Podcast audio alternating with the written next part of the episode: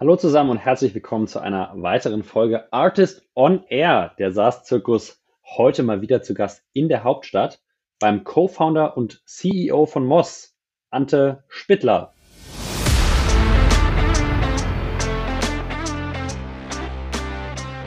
Initial durch die Kreditkarte im Fokus war es gefühlt wahrscheinlich für die meisten Kunden tendenziell eher ein Financial Product.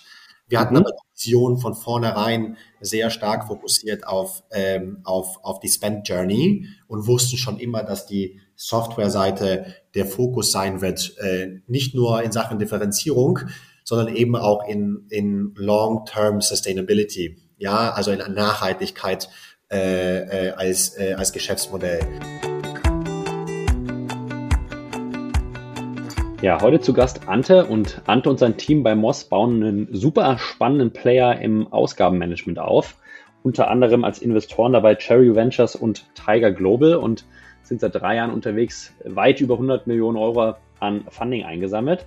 Ich habe mit Ante heute gesprochen über hybride SaaS-Modelle, ja? Modelle, die sowohl eine SaaS-Monetarisierungskomponente haben, als auch eine Alternative. Bei Moss ähm, sind es äh, Finanzprodukte, äh, in erster Instanz Umsätze, die über ausgegebene Karten äh, generiert werden.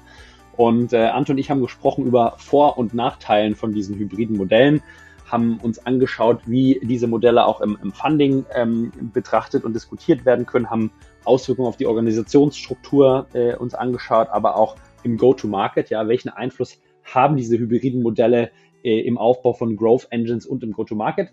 Es gibt noch viele weitere spannende Aspekte, die ihr in diesem Gespräch in den nächsten ähm, 50 Minuten finden werdet. Ich wünsche euch ganz, ganz viel Spaß äh, mit Ante Spittler und mit mir, Julius Göllner. Let's go!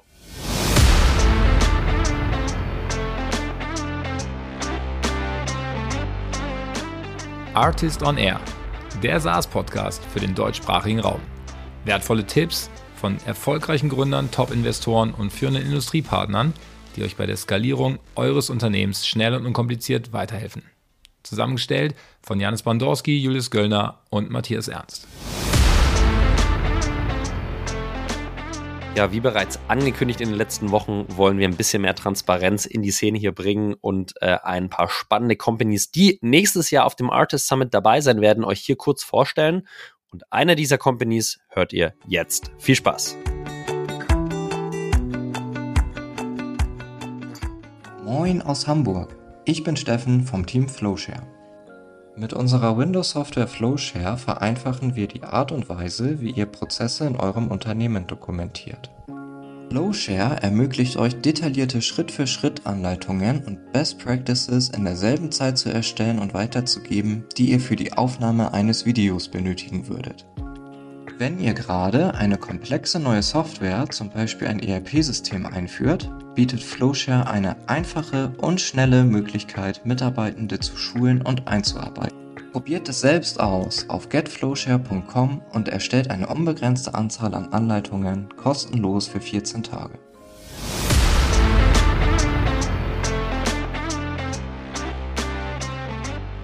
Ja, guten Morgen alle zusammen und herzlich willkommen, Ante. Hallo. Hi Julius, freut mich hier zu sein. Freut mich ebenfalls sehr und wir haben heute ein spannendes Thema uns vorgenommen und zwar geht es um hybride SaaS-Modelle. Yes, bin sehr also, gespannt, ja, wie viel ich beitragen kann.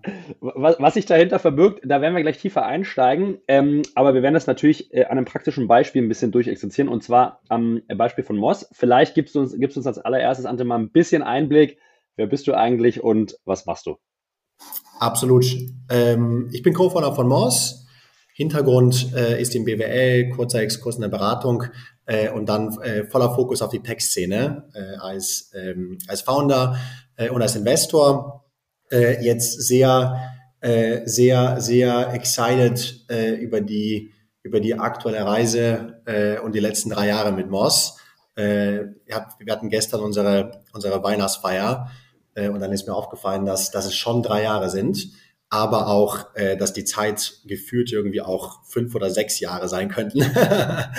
äh, also insofern, insofern recht, recht spannend, so als Founder, ja, wie man das erlebt. Ähm, genau, und mit Moss, was machen wir? Ähm, wir fokussieren uns auf Finanzteams von KMUs, vordergründig Deutschland, UK und Niederlande.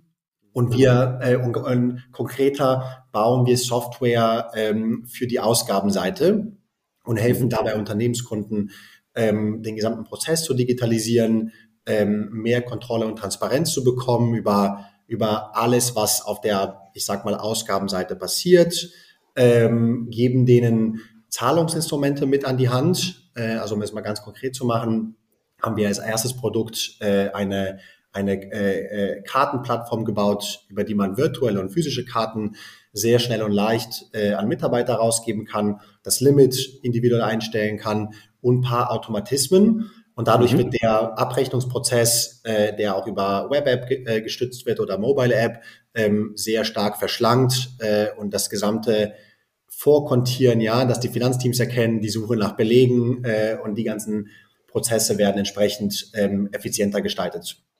Ähm, wir machen aber eben nicht nur Karten, sondern wir machen auch, ähm, auch Eingangsrechnungen, äh, wir machen äh, äh, Cash Reimbursements, also äh, wenn, wenn Mitarbeiter mit Bargeld bezahlen beim Reisen. Ähm, mhm. Damit decken wir schon den Großteil aller, aller Accounts Payables ab. Ähm, genau. Und ja, die Reise wird jetzt fortgesetzt, kommen mehr Finanzprodukte dazu.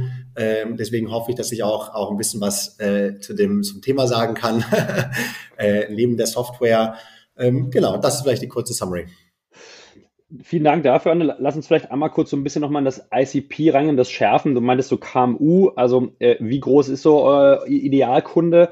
Und meine Vermutung wäre, wer ist die Buyer-Persona? Wahrscheinlich so CFO, äh, Head of Finance, äh, vielleicht im Accounting. Vielleicht kannst du einmal kurz nochmal ICP schärfen und die, die Buyer-Personas benennen, die ihr äh, fokussiert. Ja, 100 Prozent. Äh, und äh, du liegst heute richtig. Also äh, was die Persona anbetrifft, ähm, Fokus äh, äh, auf das Finanzteam. Ähm, mhm. Da hat die, da hat die Lösung einfach die die allergrößte Firepower.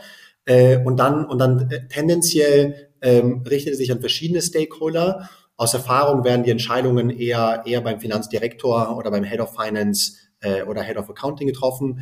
Das heißt, das sind die, äh, das sind die, die Kollegen, mit denen wir versuchen zu sprechen. Ähm, und dann was den, äh, was den, was das Zielsegment anbetrifft, ähm, ich sag mal, in der Größenordnung Mitarbeiteranzahl äh, äh, liegt das zwischen ähm, 20 bis 1000 aktuell im mhm. Fokus. Ähm, der etwas spitzere Fokus wären 50 bis 500. Mhm. Ähm, und ganz konkret hilft es einfach, wenn eine gewisse Komplexität schon vorhanden ist, wenn ein gewisses Volumen an Transaktionen stattfindet, wenn es äh, verschiedene äh, Mitarbeiter gibt, die Geld ausgeben, sei es aus dem zentralen Bereich, also die Marketingausgaben oder, oder IT-Ausgaben, ähm, aber eben auch äh, im Travel-Bereich, äh, im Außendienst äh, und ähnliches. Mhm. Ähm, und, äh, und es hilft auch, äh, wenn, äh, wenn sage ich mal, die Buchhaltung vordergründig äh, in-house gemacht wird. Ähm, ja. und, und nicht ein Steuerberater quasi sämtliche Prozesse übernimmt, weil dadurch einfach die, die Anforderungen in der Firma selbst ähm, immens steigen. Ja, absolut, absolut verstanden. Jetzt sprechen wir heute über hybride SaaS-Modelle. Da gibt es wahrscheinlich jetzt im, im Duden oder in der Landscape noch keine einheitliche Begriffsdefinition, aber ich würde es jetzt mal vielleicht so umreißen, Geschäftsmodelle, die sowohl eine SaaS-Komponente als auch eine nicht SaaS-Komponente zur Monetarisierung haben, um es jetzt mal ganz einfach und verständlich ähm, zu halten. Du hast jetzt schon ein paar Produkte äh, oder unterschiedliche Produkte erwähnt, Ante. Vielleicht können wir das nochmal einmal sortieren und sagen, okay, ähm, was sind die unterschiedlichen Produkte, wie preist ihr die und welche davon sind sozusagen SaaS und welche sind jetzt erstmal nicht SaaS? Und vielleicht noch, äh, um das ein bisschen auf die Zeitschiene zu legen, Vielleicht kannst du auch direkt sozusagen uns mal mitnehmen auf die Reise mit, was habt ihr eigentlich angefangen? Ja, ihr werdet ja nicht sozusagen mit der Schrotflinte sofort rausgegangen sein, sondern hattet ein Go-to-Market. Also vielleicht können wir das so ein bisschen entlang der Zeitschiene einsortieren. Ja, 100 Prozent. Ähm, also im, ähm, im aktuellen Angebot ähm, ist es eben die Symbiose, äh, also äh, Real Fintech, ja, Financial Products und, äh, und Technology äh, und dabei eben eben auch sehr viel SaaS, SaaS-Tooling, äh, Workflows, äh, aber auch eben auch andere Ebenen von SaaS. Ähm, und, äh, und ganz konkret ähm, verkaufen wir Zugang zu einer Plattform. Das mhm. heißt, unser Kunde äh, ähm, äh, entrichtet eine SaaS-Gebühr, die richtet sich nach, äh, nach der Größe des Unternehmens, nach dem Volumen der Transaktionen, äh, also mhm. quasi ein Value-Based Pricing. Je mehr ich konsumiere, desto, desto äh, mehr äh, Value äh, äh, erhalte ich auch und deswegen äh, zahle ich entsprechend auch etwas mehr. Ähm, ähm, und dann gibt es aber eben hintenrum ähm, noch äh, einen, äh, einen weiteren Revenue Stream äh, und der kommt aus dem Kartengeschäft, ähm, mhm. äh, aus der Interchange. Ähm, diese ähm, äh, begleicht allerdings nicht unser Kunde, sondern dieses äh, entrichtet äh, der, der Merchant unseres Kunden, sobald er die Karten einsetzt. Und mhm. wir erhalten das Geld über Mastercard.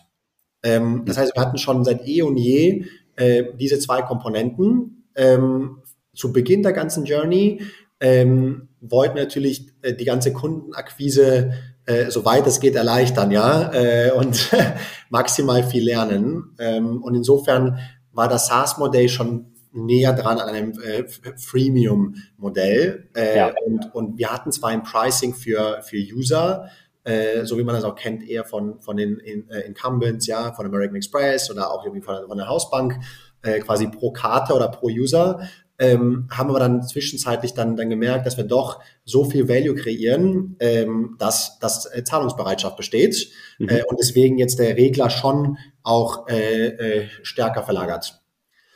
Okay. Und in Zukunft gibt es noch weitere äh, äh, Themenfelder ähm, ähm, und äh, die, also es, äh, ähm, erweiterte Liquidität, ja, also wenn man quasi den Kreditrahmen etwas etwas äh, stretchen möchte, so als Working Capital Finanzierung ist ein Thema, was wir so mittelfristig auf dem Radar haben. Ähm, äh, Foreign Exchange, gerade bei größeren mhm. Unternehmen, schon sehr relevant. Ähm, das Angebot von, äh, von Wallets, also quasi äh, IBANs in verschiedenen Währungen äh, aus einer Plattform, die, die sehr leicht accessible sind, auch über die gleiche Plattform, die man auch verbinden kann äh, mit den Zahlungsströmen, ja, also wo quasi das Begleichen der Rechnung aus dem Wallet stattfinden kann. Das sind auch so fortführende Ideen, äh, die wir jetzt noch nicht äh, alle live haben und die wir noch nicht alle kapitalisieren, aber man in Zukunft, glaube ich, noch, noch aus weiteren Revenue Streams sourcen kann, die dann schon auch wieder zwischen entweder SaaS oder halt eben den Financial Products liegen. Das heißt, ihr äh, fangt oder habt mit äh, Spend Management angefangen, seid immer noch da, aber ihr seht eigentlich schon extrem spannende Value Pools, auch wenn du weiterhin sozusagen die die, die Wertschöpfung von Finance reingehst mit, mit den Produkten, die du gerade angesprochen hast, finde ich sehr spannend. Vielleicht für jemanden, der noch nicht ganz, ganz so tief drin ist ähm, im, äh, äh in Fintech, nochmal zu den, zu, den, zu den Interchanges. Also nur damit man nochmal das Monetarisierungsmodell der Karten versteht. Ante, einer eurer Kunden gibt die Karten an seine Mitarbeiter aus, der geht, machen wir ein einfaches Beispiel, eine Tankstelle bezahlt da und dadurch, dass er bezahlt mit einem dahinterliegenden Provider, du hast es angenommen, Mastercard oder nennen wir Visa vielleicht, ähm, zahlt der, ähm, der Merchant, in dem Falle die Tankstelle, wahrscheinlich an Visa oder Mastercard eine Gebühr, 1,85, 1,52 Prozent, I don't know. Und von dieser Gebühr monetarisiert ihr sozusagen anteilig zurück. Das heißt, ihr bekommt sozusagen euren Revenue Share von Visa oder Mastercard zurück, oder? Ja, 100 Prozent. Also das, okay. das, Netzwerk funktioniert ganz genau so. Es gibt äh, eine ziemlich große Reihe an, an Zwischen, Zwischenmenschen. ja. Äh, also die Reise ist noch deutlich länger in vielen Fällen ähm, und, und äh, jeder nimmt seinen, seinen, seinen kleinen Cut. Äh, aber wir als Herausgeber der Karten kriegen schon äh, den, den wesentlichsten Teil. Verstanden. Ähm, jetzt lass mal auf die andere Seite kurz gucken, äh, auf, die, auf die aktuelle SaaS-Komponente. Du hast gesagt, ihr habt mit einem Freemium-Modell angefangen. Ich glaube, das Ähnliche habe hab ich auch gesehen bei Airbank, jetzt Friday Finance, die sozusagen lange ohne Revenue-Stream erstmal reingehen und das Produkt platziert. Wo würdest du sagen, sind da so die Use Cases, die dem eurem Kunden am meisten Value bringen? Also was habt ihr da über Zeit vielleicht identifiziert? Und für mich natürlich auch spannend, wo habt ihr dann bei diesen Use Cases so ein bisschen die Payment Barriers reingehauen? Du hast schon gesagt, okay, Anzahl über Anzahl der Transaktionen, aber vielleicht äh, da nochmal einfach verstehen, wo kommt der Perceived Value für eure Kunden her im SaaS-Produkt? Ja, 100 Prozent. Also der, äh, die Northstar Matrix, die wir uns gesetzt haben, ähm, ist äh, Total Process Volume, mhm. äh, also das, äh, das gesamte Volumen, was über die Plattform generiert wird. Und das messen wir in Euro und in der Anzahl der Transaktionen.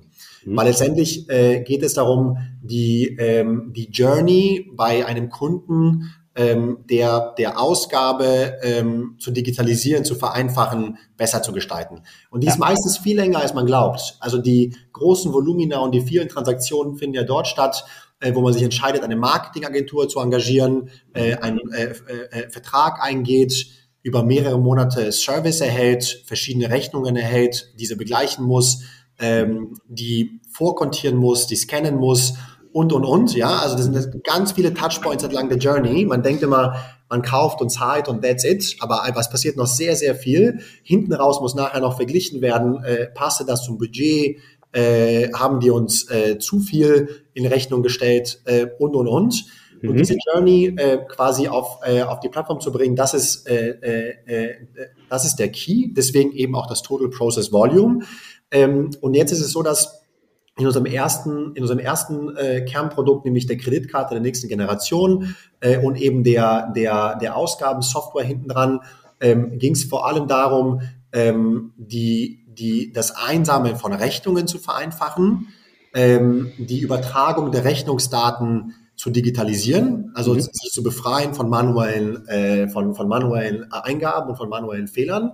Ähm, und dann zu guter Letzt ähm, die Vorkontierung zwischen Finance und zwischen dem, dem Ausgebenden, ja, zu harmonisieren. Weil der Ausgebende, der, der weiß ja, Service er gekauft hat. Ja, mhm. er ist ja derjenige, der sich entschieden hat, irgendwie Geld auszugeben. Äh, Finance wiederum hat eine gewisse Logik in der Kontenstruktur äh, und ja. müssen nachher den Monatsabschluss machen können. So und diese diese äh, Kommunikation zu vereinfachen, äh, das irgendwie, äh, äh, ich mal, bestmöglich zu lösen, war, war der Core. Ähm, und da ist auch der, der meiste Customer Value geflossen.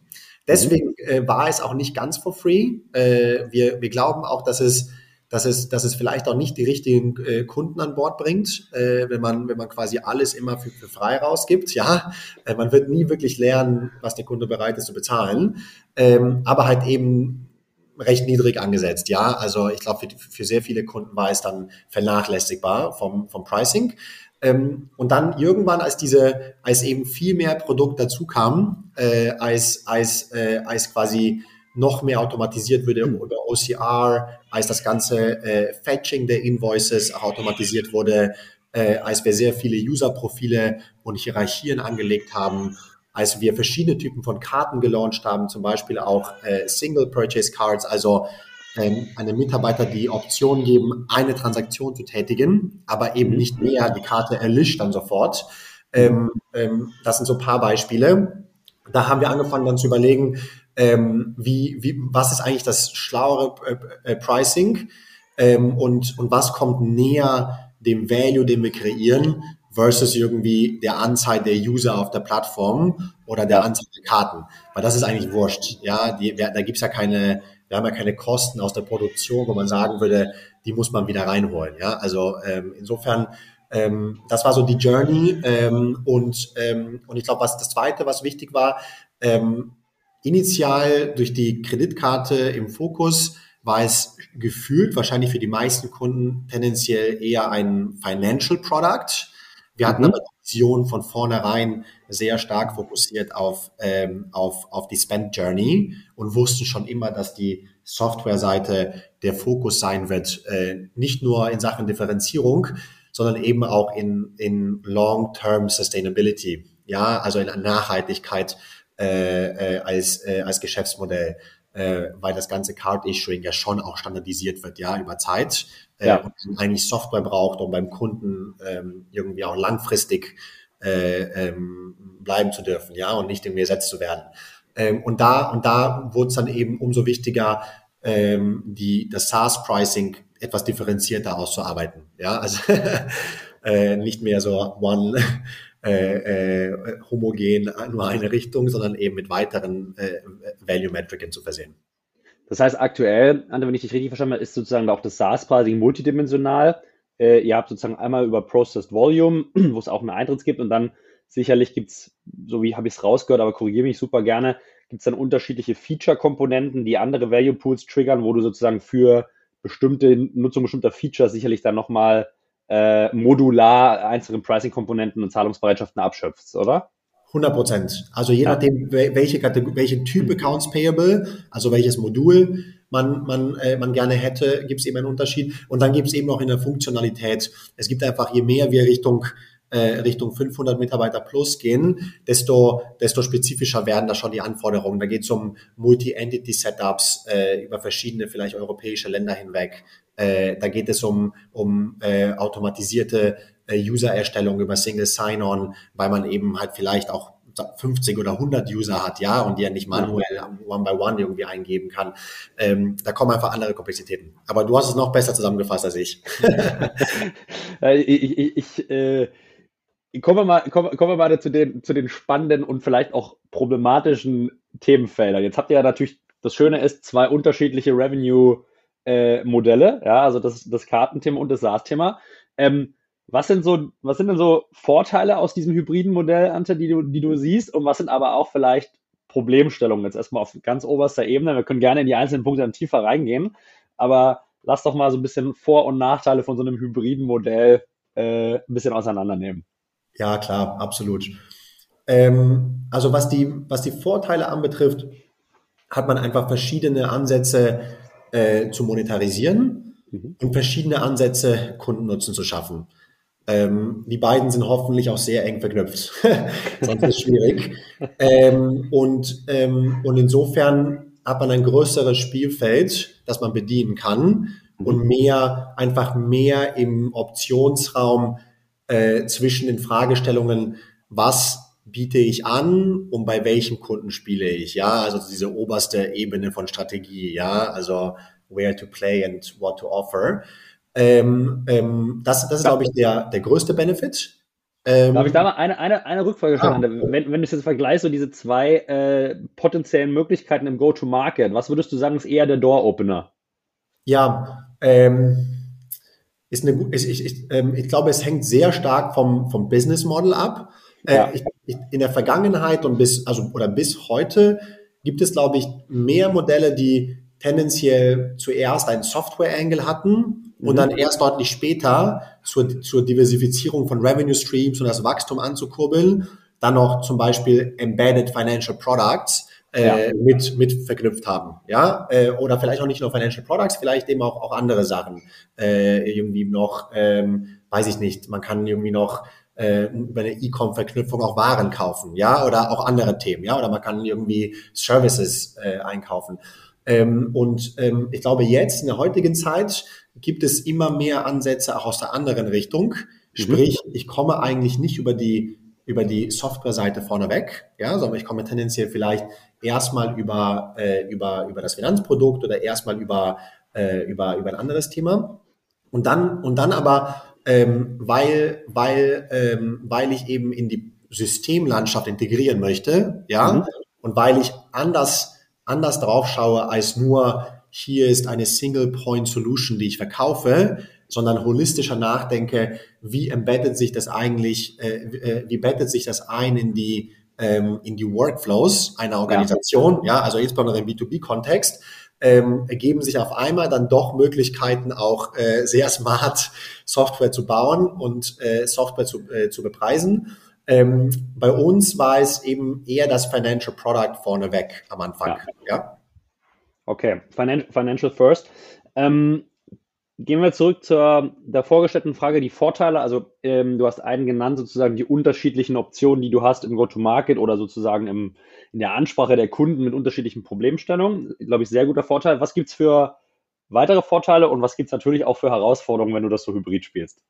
Ja, ähm, ich glaube, wenn man jetzt so ein bisschen tiefer reingeht, ähm, ähm, gibt es, kann man, kann man mehr spielen mit den, auf der, gerade auf der Go-to-Market-Seite und die verknüpft sich natürlich dann auch mit dem Produkt und der Produktstrategie, ähm, kann man mehr spielen mit, ähm, was ist mein Einfalls, Einfallstor, ja, also was ist meine Speerspitze, mit der ich vielleicht rausgehe, ähm, habe ich vielleicht mehrere Speerspitzen, äh, mhm. also bediene ich vielleicht noch ein weiteres Kundensegment über äh, auf vielleicht einen ganz anderen Kanal, ja, also mhm. über andere Keywords, die vielleicht auch mehr Volumen haben als mein Core. Ähm, nutze das aber eher nur so als Einfallstor, gebe es vielleicht sogar äh, äh, free raus, fokussiere mich aber sehr stark auf, auf diesen so Spinnnetzeffekt des Upsellings, ja, versuche quasi dann mein Spinnennetz einfach größer zu machen äh, und, äh, und upselle meine Produkte. Also man bekommt einfach eine deutlich äh, dynamischere äh, Möglichkeit, ähm, äh, den Kunden zu bespaßen, ja, und, äh, und auf den Kunden zuzugehen. Das ist aber auch mit Abstand das größte Problem. Äh, no surprise, ja. äh, ist mit Abstand das größte Problem ähm, dieser ganzen Themen, ja, wo, denke ich mal, jedes Team struggelt. Da kann man nicht vorstellen, dass da irgendeiner äh, da, da irgendwie keine heißen Diskussionen hat irgendwie im Team. Lass uns da mal gerne ein bisschen gegentreten und tiefer reingehen. Äh, also jetzt, hast, jetzt, habt ihr, jetzt habt ihr genau diese zwei Mechanismen und eigentlich zwei total unterschiedliche Produktklassen, mit denen man auf den Kunden zugehen kann. Ja, jetzt, das eine ist sehr klarer SaaS-Vertrieb eigentlich, äh, das andere wahrscheinlich wirklich Vertrieb von Financial Product. Wie, wie habt ihr das intern organisiert ähm, im, im Go-to-Market? Vielleicht können wir vorher auch noch mal kurz über die, über die Engine, über die Growth Engine an sich sprechen. Also wo kommen eigentlich die Leads her?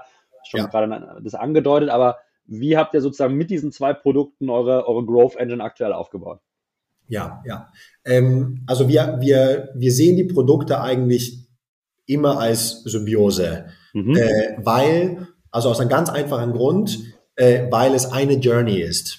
So ein bisschen wie wenn man jetzt, sage ich mal, für das Sales-Team, ja, äh, als CRM-Tool äh, Salesforce äh, connected ähm, dann wird man es nutzen für Reporting, man wird es nutzen für die Deal Pipeline, man wird es nutzen für Reminder, Follow-ups. Also ist quasi eine Journey, die irgendwie ein Sales Agent irgendwie ähm, eingeht, ja, im Customer Relationship ja, ja. Management.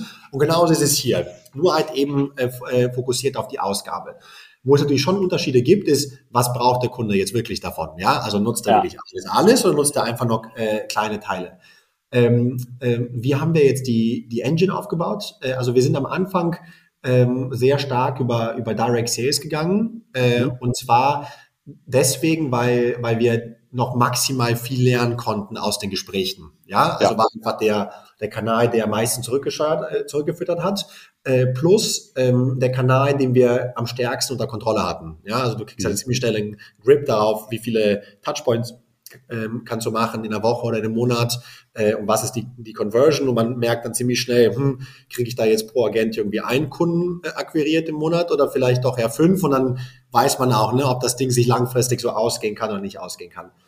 Ähm, bei uns hat der Direct Sales Kanal gut funktioniert, äh, weil die Organisationen eben schon etwas äh, größer sind, etwas komplexer, ähm, sie sind ähm, alle bekannt, ja, also aus dem Handelsregister äh, oder aus den ja. Datenbanken ist jede einzelne Firma bekannt.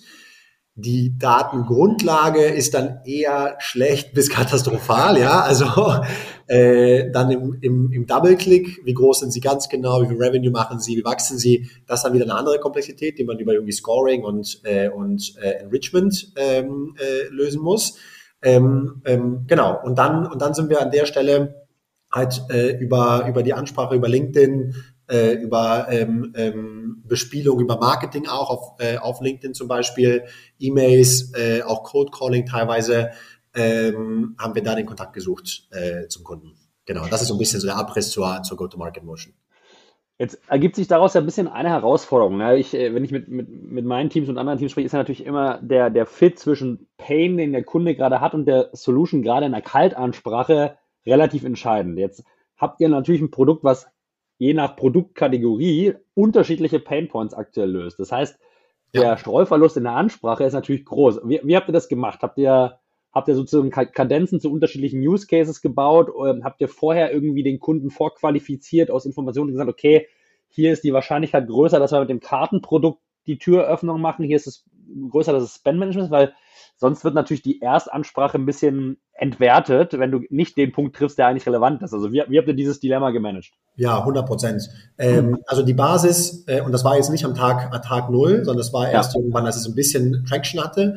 Ähm, die Basis war, äh, war die Customer Segmentation äh, de facto. Ähm, ja. Also ähm, äh, und die und die Vektoren, die die eine Rolle spielen, ist wie wie wie sehr ist ist ist diese dieser, dieser Typ oder äh, Unternehmen oder diese Industrie ähm, ähm, direct äh, oder indirect spend heavy, ja. Mhm. Äh, also äh, ich versuche es mal auf Deutsch auszudrücken. Nach einem Finance Master, ja, sollte man das können. Aber ähm, ist es vordergründig, äh, sind die, die direkten Anschaffungen für für Produktionsmaterial und äh, und sonstiges? Ist das ist das quasi der Hauptfokus dieses Business mhm. Models? Mhm. Oder geht es eher um die indirekten Anschaffungen, äh, die sonst stattfinden, also Travel, Software, Marketing, äh, alles, mhm. alles andere.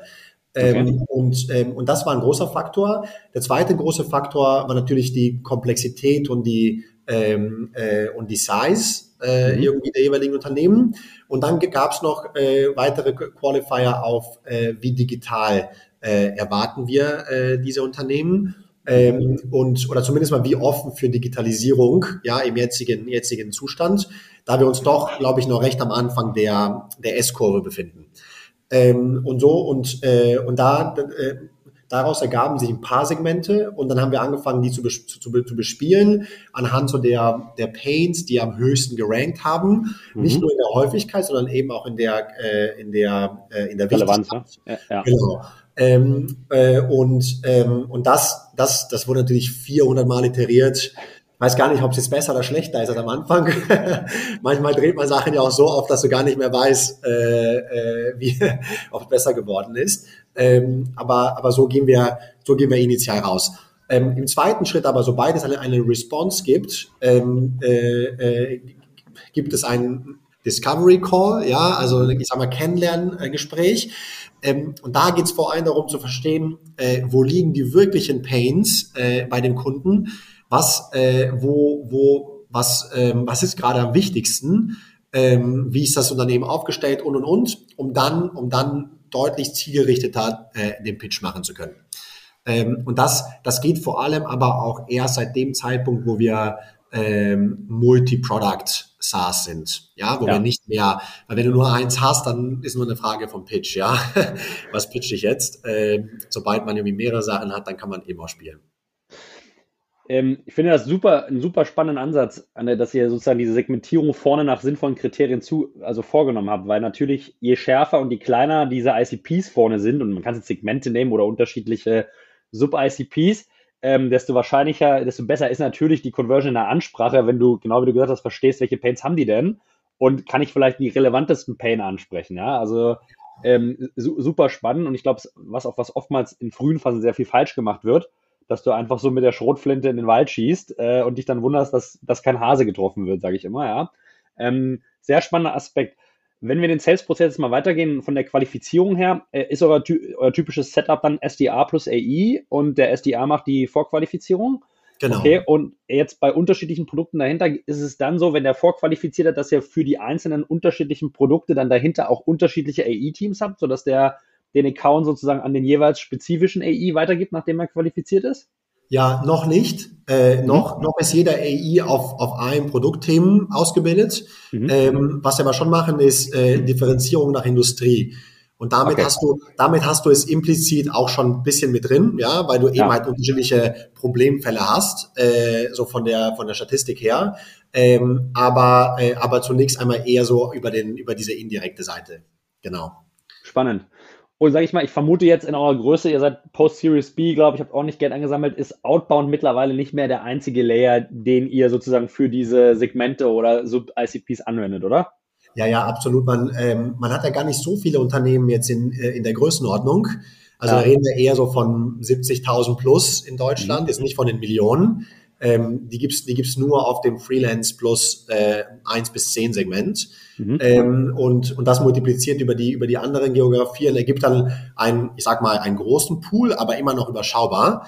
Ähm, insofern, insofern ist, äh, sind die indirekten Kanäle auch extrem wichtig. Äh, und das, da machen wir, da investieren wir in Partnerships, äh, also in Partnerschaften ähm, mhm. und, äh, und auch in Marketing. Äh, ist aber kamen beide später und man merkt schon, die, da muss noch, da muss man noch ordentlich Arbeit reinstecken und das ordentlich weiterentwickeln, dass ja. die, dass die irgendwie auch zum sizable Anteil kommen, ja, dass die, dass die irgendwie wirklich auch Relevanz haben in dem, äh, in dem, in dem Channel, Channel Split. Hypothese meinerseits, ihr habt wahrscheinlich erst mit so den Marketing-Performance-Kanälen angefangen, dann mit Partnerschaften oder wie war so ja, das, die Reihenfolge? Ja, ja ist richtig. Bei dem bei Performance-Marketing ist es, ist es in, also, also Marketing in B2B SaaS ist eh eine ganz eigene Disziplin. Äh, ja. Also das musste ich auch erst lernen und ich meine Co-Founder auch. Ähm, da gibt's da gibt's wenig Unternehmen, die es richtig gut bisher hinbekommen haben. Der Talentpool ist auch echt klein. Äh, ja. also es ist nicht es ist nicht leicht, da da irgendwie äh, äh, Leadership zu finden. Ähm, insofern insofern haben wir es ein bisschen erstmal vielleicht auch durchgefräst durch die Sache, wo wir eine Hypothese hatten, dass es vielleicht auch nicht richtig gut funktionieren wird und dann auch quasi selber uns bestätigt haben, ja, es macht keinen Sinn. Äh, also alles, was, alles, was Social ist, über zum Beispiel Facebook und Instagram und solche Sachen, ähm, ähm, hat einfach einen wahnsinnigen Streuverlust. Ja, wenn du jetzt überlegst, aus äh, drei Millionen Unternehmenskunden willst du jetzt auf, äh, auf 70.000 schießen, dann triffst du erstmal die, die anderen, die anderen zwei Millionen, ja. Äh, und, äh, und insofern, insofern ist es echt, echt nicht leicht. Ist schon eine, äh, eine eigene, äh, eigene Wissenschaft. Wie habt ihr das gelöst, Anna? Also das ist natürlich spannend. Ich würde auch gleich nochmal zur Partnerschaft kommen. Aber wie habt ihr das gelöst? Ich vermute, ihr habt einfach sozusagen Multi-Touchpoint gebaut mit Top of the Funnel, Middle of the Funnel und habt dann sozusagen qualifiziert die, die nicht interessant sind, einfach über die Journey raus? Oder kannst du uns ein bisschen genau. Details geben, wie ihr dieses, diese Problematik von drei Millionen zu 70.000, wie ihr das gelöst habt, um nicht dann viel Müll auch in der, in Anführungszeichen, äh, in der, in der Pipeline zu haben, die, was natürlich extrem Ressourcen bindet, ja? Klar, absolut. Also, also zunächst einmal würde ich, würde ich der Ehrlichkeit halber sagen, wir sind dabei, es zu lösen. okay. also ich würde nicht sagen, wir haben es gelöst. Ist schon ein, äh, eins der Fokusthemen, äh, an denen wir arbeiten. Ähm, und äh, absolut, absolut richtig, äh, Multi-Touchpoint-Journey, eine, eine enge Verknüpfung aus Kampagnen, mit dem Leadpool, der über die SDRs bespielt wird, mhm. äh, einfach um die Häufigkeit irgendwie der und die Visibilität von Moss äh, zu erhöhen für, für diese Zielkunden ähm, über verschiedene Kanäle hinweg. Also es ist mhm. eben kein, wir haben keinen Monokanal, ähm, es streut sich über, äh, über SEO und Content eben bis zu doch sehr targeted LinkedIn-based äh, Social, ja, wo du die ja. Unternehmenslisten hochladen kannst. Ähm, also äh, ja, ist äh, recht komplex. Ähm, mhm. man, man muss irgendwie wie so ein Blumenstrauß äh, irgendwie an dann doch mit so Shotgun-Prinzip so ein bisschen, ja, äh, zehn, zehn, zehn Eisen äh, im Feuer, äh, um dann äh, aggregiert äh, äh, Volumen aufzubauen. Ja. Verstanden, verstanden und würde ich eins zu eins unterschreiben. Alles, was du gesagt hast, Talentpool, Komplexität, äh, Herausforderungen, Thema. Vorher komme ja auch aus dem B2C-Bereich früher, ein komplett unterschiedliches Game, was man da spielt ähm, und ist auch wirklich nicht leicht zu verstehen. Ähm, ich würde noch einmal sozusagen mal äh, einen Schritt zurückgehen und nochmal auf das große Ganze gucken. Jetzt habt ihr diese zwei Produkte. Mich würde mal interessieren, wie, wie bau dir interne Steuerungslogik auf, weil ich glaube, bei den Karten hast du ja wahrscheinlich Transaktionsvolumen, was über die Karten kommt, das führt dann zu einem Umsatz. Und dann hast du auf der anderen Seite die SaaS-Revenue-Metriken. Wie steuert ihr oder du mit deinem Team, wie, wie steuerst du das Gesamtsystem MOS? Was sind noch Top-Level-KPIs? Was, was ist auch vielleicht zu äh, Investoren, sage ich mal, das, das Steuerungsgerüst, wie, was ihr, was ihr reportet, wonach ihr, wonach ihr agiert? Ja, 100 Prozent. Ähm, es hat sich ähm, stark weiterentwickelt und mhm. wird sich wahrscheinlich auch noch stark verändern, ja, über Zeit. Ähm, aber wir kriegen immer äh, einen immer besseren Grip darauf, äh, weil es echt schwierig war am Anfang. Ich glaube, mhm. die, das, das, ich glaube, das Entscheidendste, was, was wir ähm, gemacht haben, immer wieder, immer wieder auch, auch, ähm, auch nochmal reviewen, ist, ähm, ist Fokus zu geben auf die Direction. Mhm. Ähm, um ein bisschen konkreter zu machen, ähm, wo laufen wir eigentlich hin und das Ganze echt so nach, nach äh, Textbuch irgendwie runter äh, runterzubrechen über die Mission, irgendwie Eternal, die Vision, so auf drei Jahreshorizont bei uns circa, die Strategie auf ein Jahr und dann eben halt die kurzfristige Strategie, die sich dann oft irgendwie auch in OKRs übersetzt oder in Quarterly ja. Guidance auf ein bis zwei äh, Quartale. Ähm, und es kann sich schon durchaus äh, unterscheiden, ja. Also man kann auch, also wir haben auch schon Phasen gehabt, wo wir gesagt haben, für die nächsten ein, zwei Quartale ist die Direction sehr starker Fokus in eine bestimmte Richtung, also auf das Kartenprodukt zum Beispiel, wollen da irgendwie unsere, unsere Exzellenzposition im Markt äh, noch, noch äh, äh, weiter ausbauen, sehen Opportunities für Delights ähm, bei äh, im Bereich XY, ja, und dann mhm. und damit damit also recht starke Vorgabe der Zielrichtung, damit die Teams dann bottom-up selbst Pläne entwerfen können, was sie eigentlich erreichen, was sie eigentlich machen wollen. Ähm, ähm, ansonsten gibt es nämlich zwei Risiken, ja. Entweder man, man fällt ins, ins Muster rein, äh, quasi auf Feature-Level und irgendwie auf, auf äh, Kunden-Level, ja, äh, irgendwie zu sagen, was äh, Revenue und Product machen sollen. Oder auf der Flip-Side, äh, sie entwickeln Pläne, aber die gehen halt äh, weit auseinander, ja, äh, haben wir auch schon gehabt. Ja. Äh, das heißt, auf einmal baut ein Team an Stellschrauben, die wir eigentlich gar nicht so auf dem Radar haben, auf der Revenue-Seite. Ja, wir werden es gar nicht äh, auf die Straße kriegen, die PS. Ähm, ähm, das glaube ich ist das Allerwichtigste. Und dann, und dann ähm, sind es, glaube ich, viele kleine Komponenten. Also A, wir machen äh, Standard Quarterly äh, OKR-Prozess, mhm. äh, wollen ihn aber jetzt etwas differenzierter machen. Ähm, wir werden jetzt alle vier Monate planen als gesamte Firma. Ähm, mhm. Und, ähm, und haben aber in gewissen Bereichen auch einen kurzfristigeren Zyklus. Ähm, okay. Auch vielleicht ein kurzfristigeres äh, äh Reporting, zum Beispiel ähm, äh, auf Country-Ebene, in der Revenue Organization. Da gibt's eben Monthly Business Reviews und Monthly Steering irgendwie der, der Roadmap, ähm, mhm. wohingegen die Product Tribes ähm, ähm, alle vier Monate ähm, die, die Roadmap aufstellen.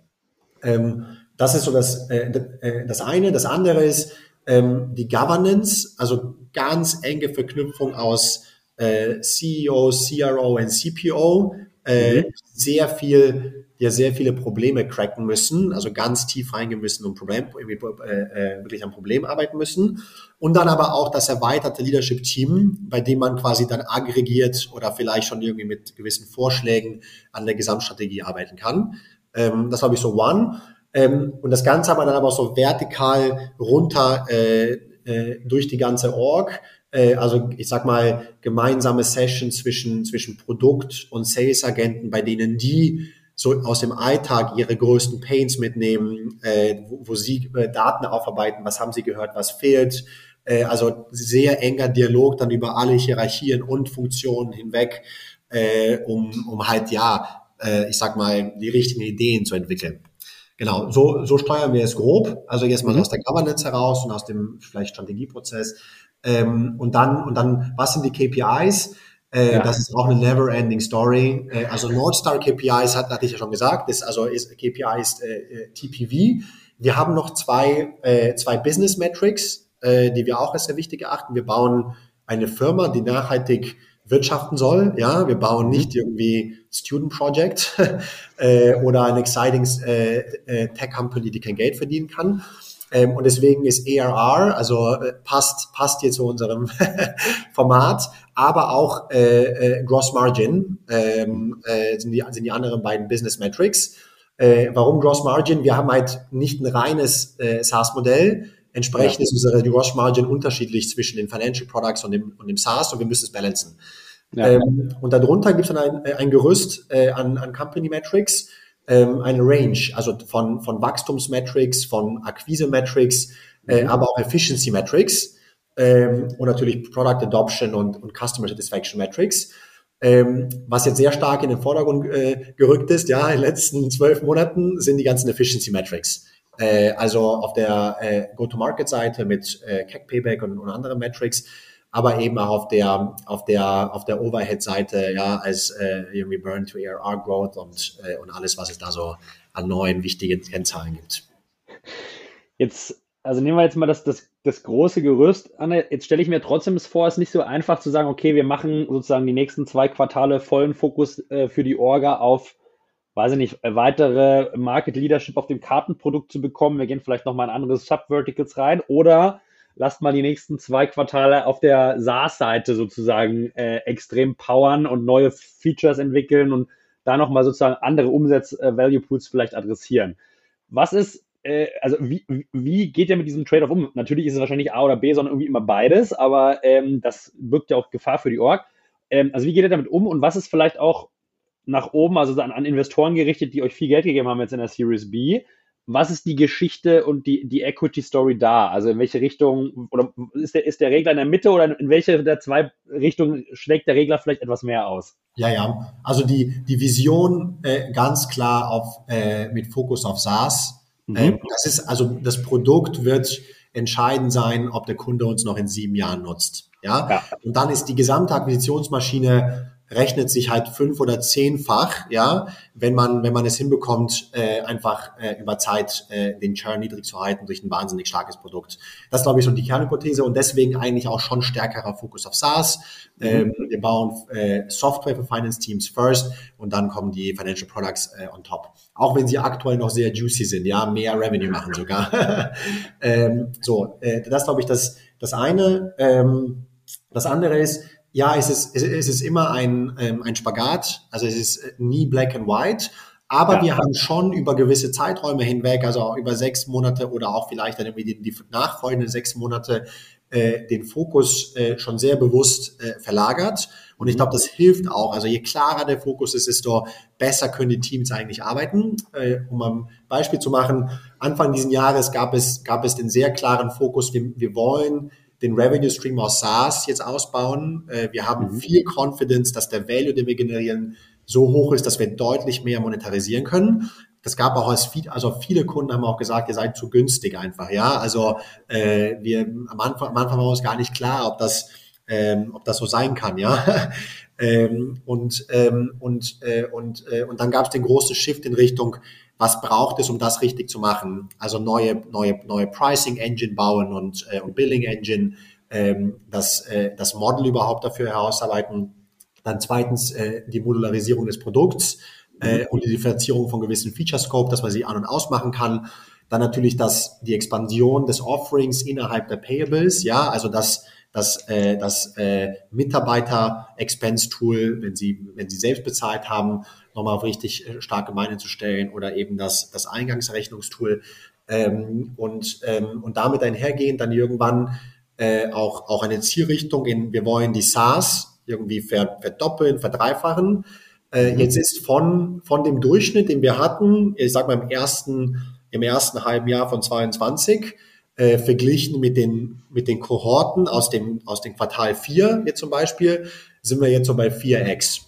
Also die, also die Monetarisierung und die äh, und das äh, und das, das Margenprofil hat sich dramatisch verändert. Okay. Wir haben hier und da auch Conversion verloren. Ja, also es ist, äh, man muss ja mal ein bisschen auch äh, auch balancen. Es ist nicht immer alles Gold.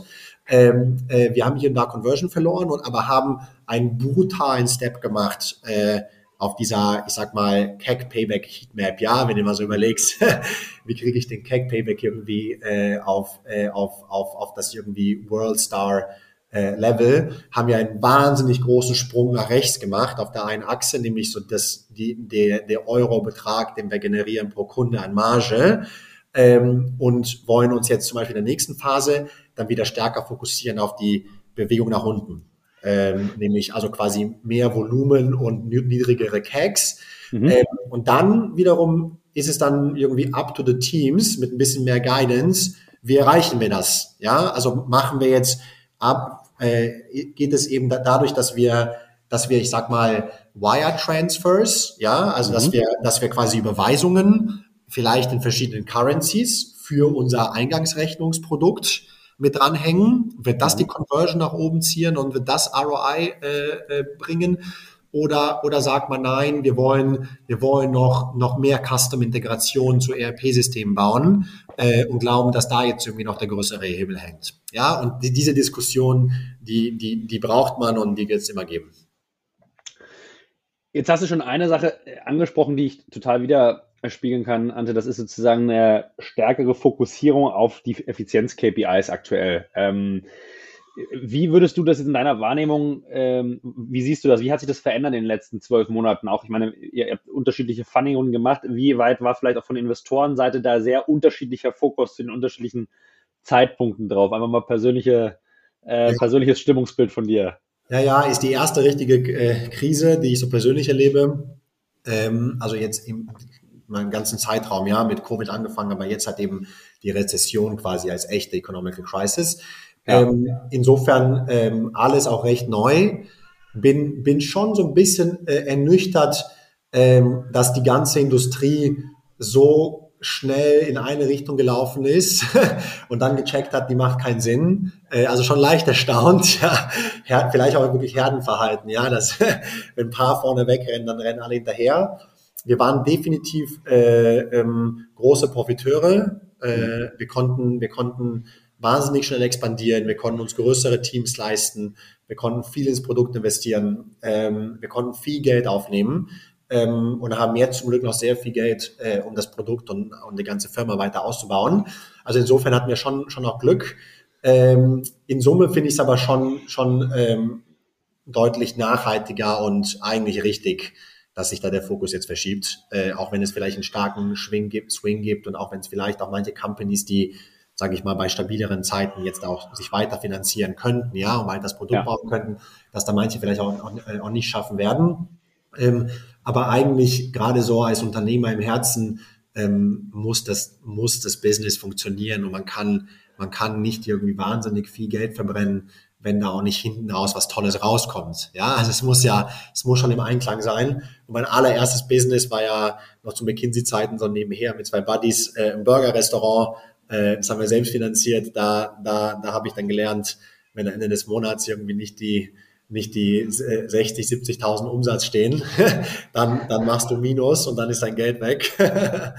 äh, wenn du das einmal lernst, ja, dass du irgendwie auch äh, immer Profitabilität und auch attraktive Profitabilität eigentlich erreichen musst als Zielstadium, als Business, ja. ähm, dann, äh, dann, dann schockt einen, sage ich jetzt mal, äh, die ganze Effizienzdiskussion jetzt vielleicht auch etwas weniger.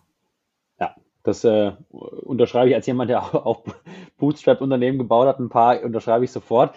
Ähm, vielleicht äh, zum Abschluss, Anne, wie, ich meine, ihr habt sehr namhafte Investoren bei euch drin, Cherry unter anderem, Tiger Global, äh, glaube ich. Ähm, wie leicht oder schwierig war es, war es den und anderen so eine Story von einem hybriden Modell nahezubringen und damit Geld zu raisen? Also ist es schon eine, hat es schon eine Komplexität, ähm, die es deutlich schwieriger macht oder würdest du sagen, die sind also alle im Thema und, und die guten Investoren auch so tief drin, dass sie auch äh, Multilevel-Modelle verstehen und das überhaupt kein Problem ist?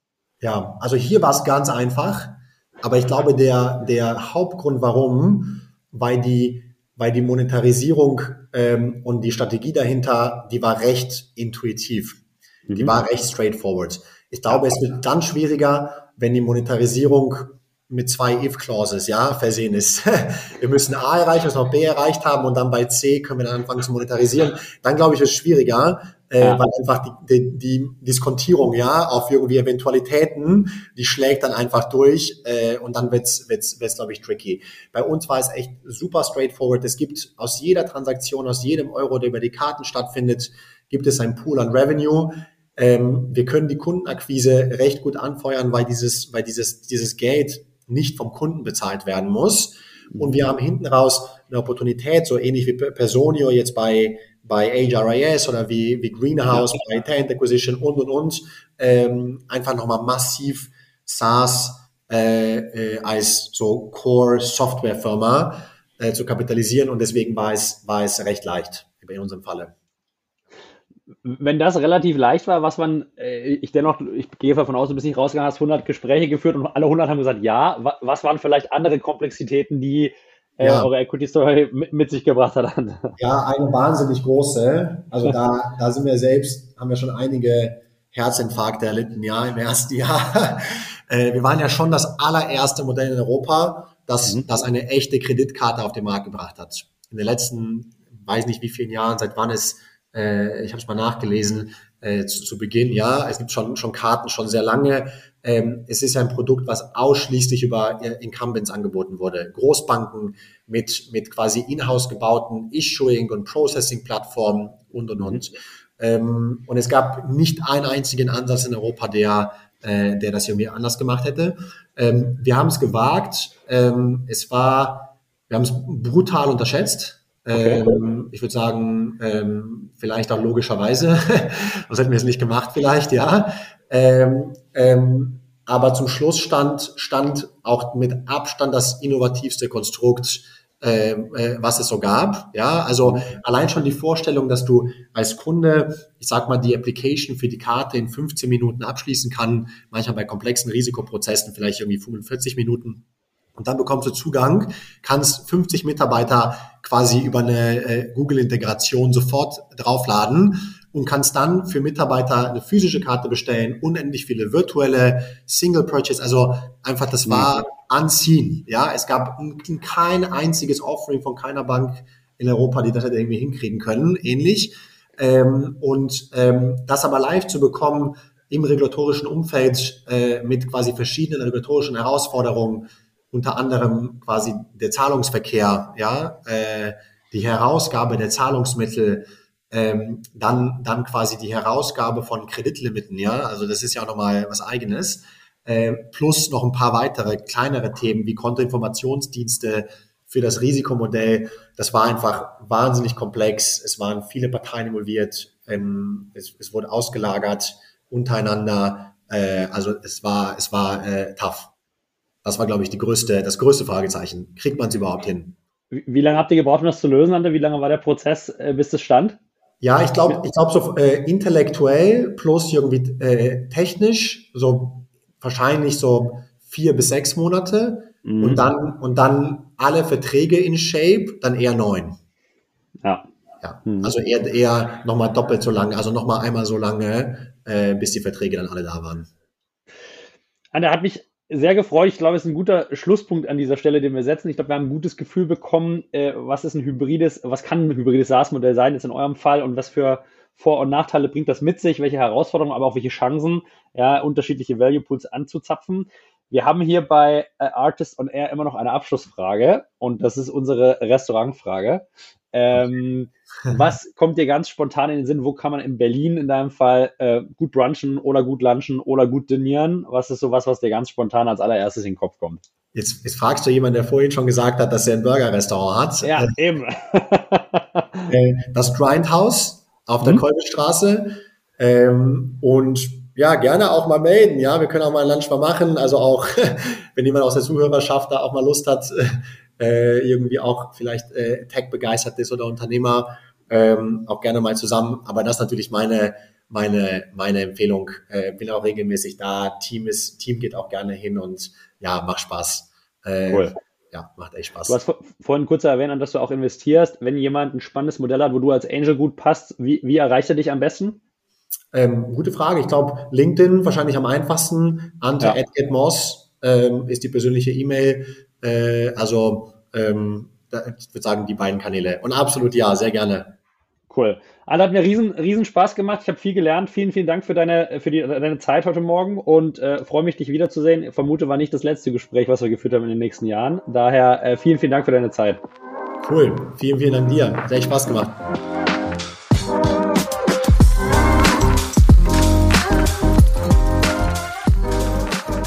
Ihr Lieben, an dieser Stelle ein großes Dankeschön von uns allen für ein gemeinsames und spannendes Jahr 2022. Uns hat es riesen Spaß gemacht, in diesem Jahr die SaaS-Landschaft hier im deutschsprachigen Raum ein bisschen zu verändern und äh, wir bedanken uns ganz herzlich bei euch allen fürs Mitwirken, für euren Input, für euer Feedback, für äh, eure Gedanken an den vielen Stellen und natürlich an, an, an alle äh, ein großes Dankeschön, die dieses Jahr äh, trotz der vorherigen Unkenntnis äh, zum Artist Summit geschafft haben.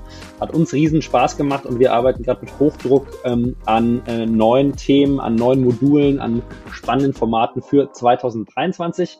Äh, freuen uns an dieser Stelle auf eine gemeinsame Zeit mit euch und wünschen euch einen guten und angenehmen und vor allen Dingen spaßigen Rutsch ins neue Jahr. An dieser Stelle liebe Grüße, der Julius.